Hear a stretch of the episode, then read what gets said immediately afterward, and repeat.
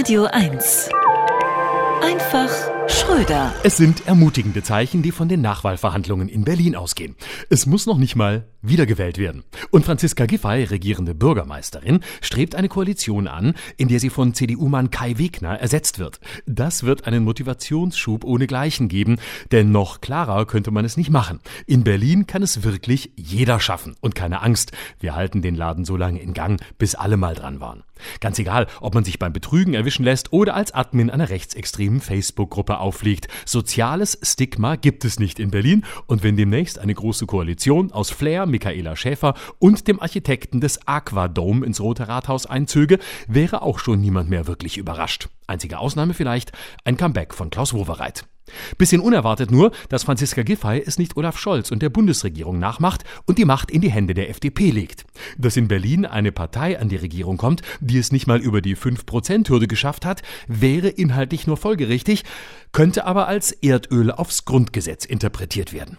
Wir geben auf. Das war vor 20 Jahren die Parodie der Titanic auf einen SPD-Wahlkampf in Bayern. Heute ist es die offizielle SPD-Linie in Berlin. Auch da hat Franziska Giffey also offenbar wieder mal abgeschrieben.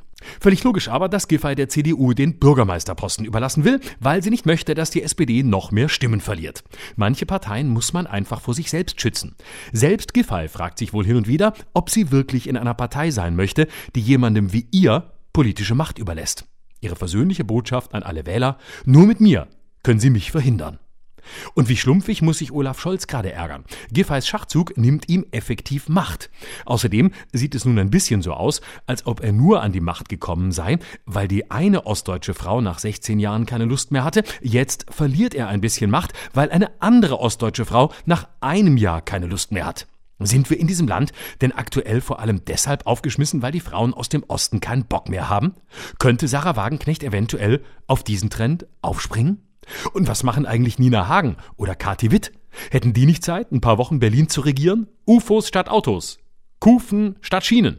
Aber klar, man muss aus dem rot-grün-roten Bündnis raus, wenn man weiß, dass es, wie Giffey sagt, so in Berlin nicht mehr weitergehen kann. Jetzt müssen verkrustete Strukturen aufgebrochen werden. Das geht eben nur mit einer GroKo. Denn eine GroKo steht für schnelle Veränderungen ungefähr so sehr wie Volker Wissing für das Aus des Verbrennermotors. Florian Schröder. Immer dienstags im schönen Morgen und jederzeit auf radio1.de.